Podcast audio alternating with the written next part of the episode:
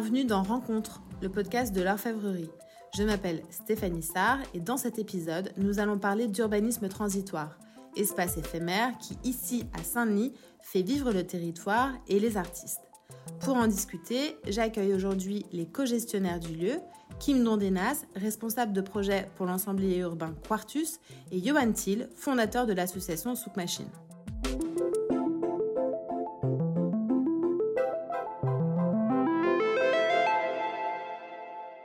Tous les deux, vous pouvez nous raconter la genèse du projet à la suite du départ de Christophe alors Christophe est parti en 2007 de, de ce site qui est euh, aujourd'hui euh, nommé l'Orfèvrerie. Euh, de 2007 à 2016, il y a eu un autre propriétaire qui était Madar. Et nous, on a racheté le site en 2016 après un gros coup de cœur sur, sur ce site emblématique de Saint-Denis. une, industrie, une, une fière industrie du, du patrimoine industriel français. Euh, on a racheté en 2016 en pensant pouvoir faire un projet euh, euh, mixte assez rapidement, puis on s'est rendu compte que le projet allait devoir mettre un peu plus de temps à sortir de terre. Donc de 2016 à 2018, il s'est pas passé grand chose sur le site. Et puis en 2018, on s'est dit qu'il était quand même dommage de, laisser un peu les, locaux dans, dans cet état, dans ce jus.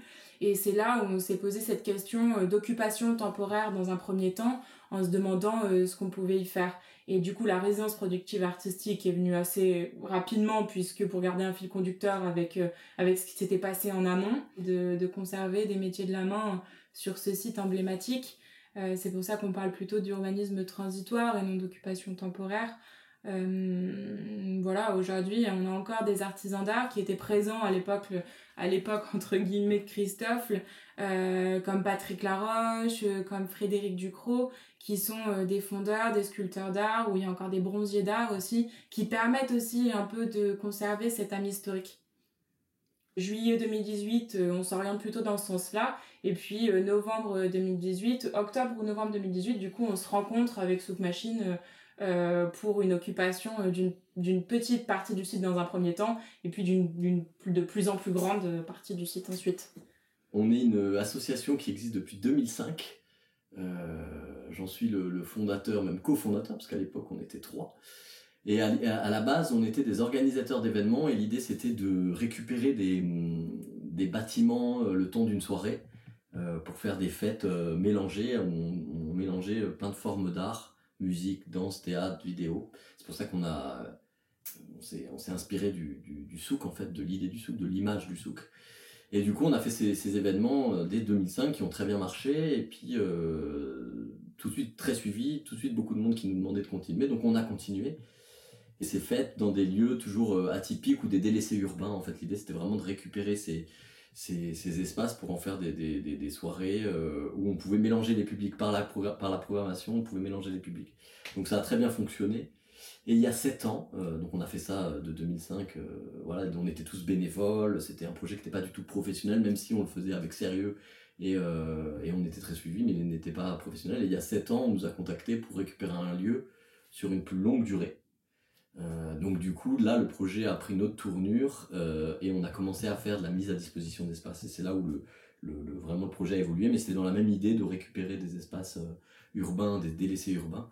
Et on a commencé à, faire, à faire les premiers résidents, faire des espaces de travail à bas coût. Alors au début, c'était vraiment à très très bas coût parce qu'on était à 6 euros du mètre carré. Euh, et du coup, on a développé ça, ça a très bien fonctionné. Et toujours, on associait ça avec une guinguette à l'extérieur du bâtiment.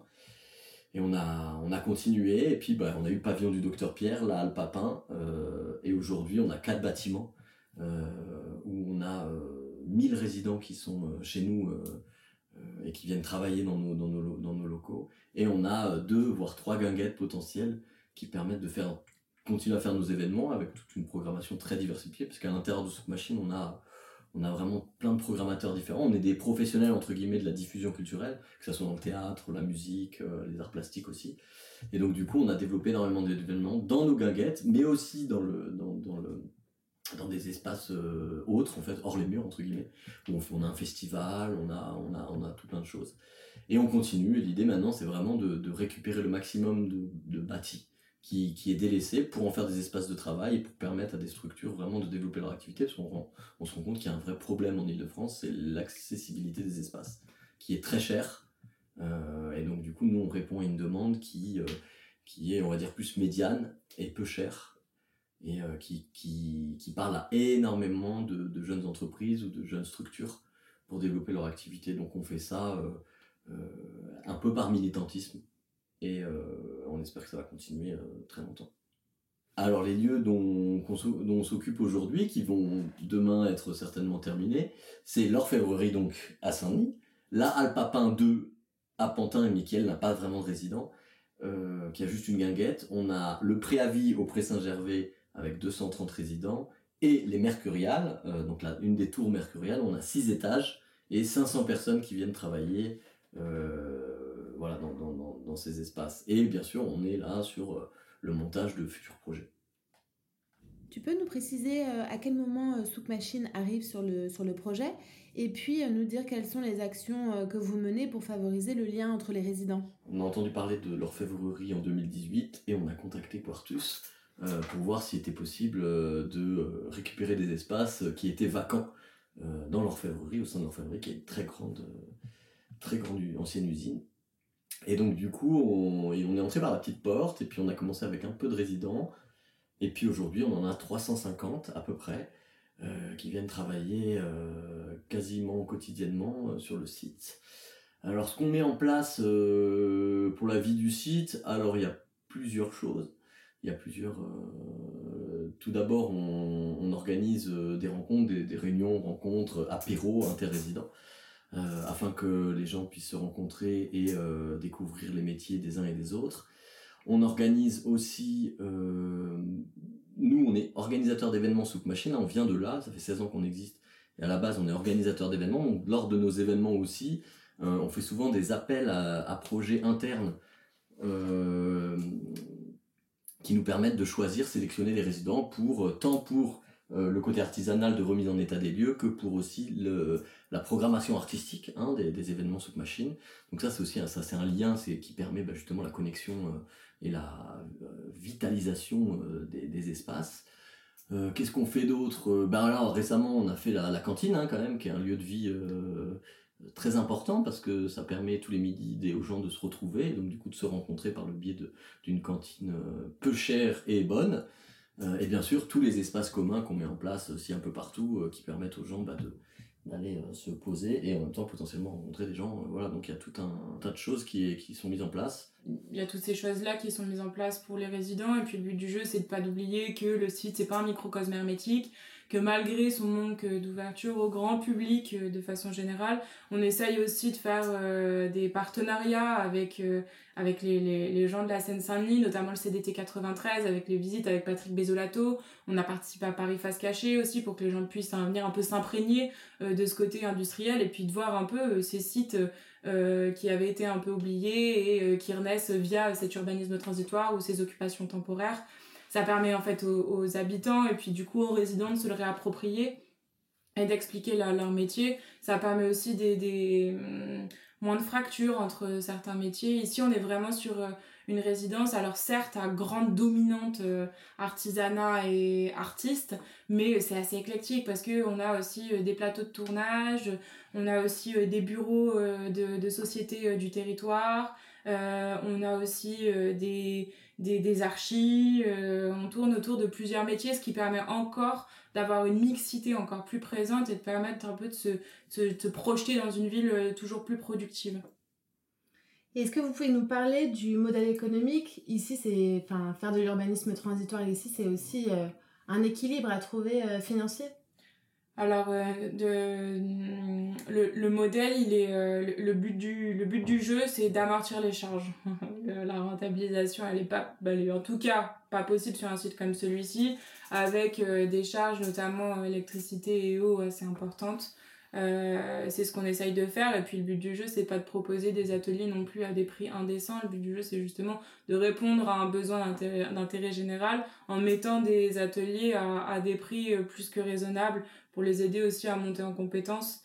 Euh, mais ça c'est plus du ressort de Johan d'en parler. Bah nous notre modèle économique de façon globale il, il repose sur deux ressources principales qui sont bah, la production d'événements, quand on peut en faire, et euh, de l'autre côté, la mise à disposition d'espace, effectivement. Donc, euh, nous, on loue, entre guillemets, on met à dispo au mètre carré. chaque mois entre 8 et 13,50 euros du mètre carré. Donc ça fait partie de nos ressources du Souk Machine qui nous permettent de faire les travaux, de payer l'équipe sur place, de payer plein de projets à côté, et puis de faire de financer l'association hein, dans son ensemble. Donc, euh, et bien sûr, on reverse une partie, euh, en tout cas en l'occurrence à l'orfèvrerie, on reverse une partie, euh, un pourcentage de, des mises à dispo à Quartus pour participer aux charges du bâtiment. Et puis dès qu'on a un petit peu de surplus, notamment on fait de la mise à disposition ponctuelle des gros espaces notamment pour du tournage de clips, de films ou autre. Dès qu'on a un tout petit peu plus de... Dès qu'on passe un peu au-dessus du, du, zéro, on, on, se permet de faire des petits travaux, notamment d'amélioration pour euh, les conditions de vie euh, sur site, quoi. Et alors, euh, pour vous, pour Quartus et Souk Machine, quels sont les bénéfices de l'expérience? Alors, les bénéfices au sens large et figuré du terme, euh, bah nous, c'est juste qu'on permet, nous, l'idée de Souk Machine, euh, une des, des, idées fondamentales, c'est de récupérer des bâtiments pour en faire des espaces de travail et pour permettre une accessibilité euh, à des espaces de travail pour des jeunes structures. Donc aujourd'hui, on touche, nous, des jeunes structures qui n'ont pas forcément les moyens de payer un atelier au prix du marché, qui est, vraiment beaucoup plus élevé que les prix qu'on pratique. Donc nous, voilà, ça c'est vraiment ça, c'est on va dire un bénéfice, c'est que ça permet à des jeunes structures de, développer leur activité dans un cadre euh, euh, stimulant euh, et peu cher. Voilà. nous, c'est la seule. Évidemment, nous, comme on, fonctionne via ce, ce, projet-là, ça, permet de faire vivre l'association. Donc, enfin, c'est donnant-donnant, entre guillemets, dans le, projet. Bah, pour nous, ça nous permet, permet en fait de, faire des tests en amont de nos projets, que ce soit ici ou ailleurs. Hein. Euh, ça nous permet de tester euh, des usages, ça nous permet de tester aussi euh, des partenariats, ça nous permet de tester plein de choses pour la fabrique de la ville de demain. Au final, ça nous permet aussi de répondre aux besoins d'intérêt généraux, comme on le disait auparavant. Ça nous permet aussi, on va pas se le cacher, une protection par occupation du site. Et puis ça nous permet de créer d'autres liens aussi, ça nous permet de casser un peu ces fractures qui pourraient exister et euh, ça, nous permet de, rencontrer euh, de, des publics qui seraient potentiellement éloignés, mais qui représentent au final euh, nos habitants, quoi, enfin nos usagers. On va terminer là-dessus. Merci à vous deux d'avoir participé, merci à vous de nous avoir écoutés, et je vous donne rendez-vous très vite pour un nouvel épisode de Rencontre, le podcast de l'orfèvrerie.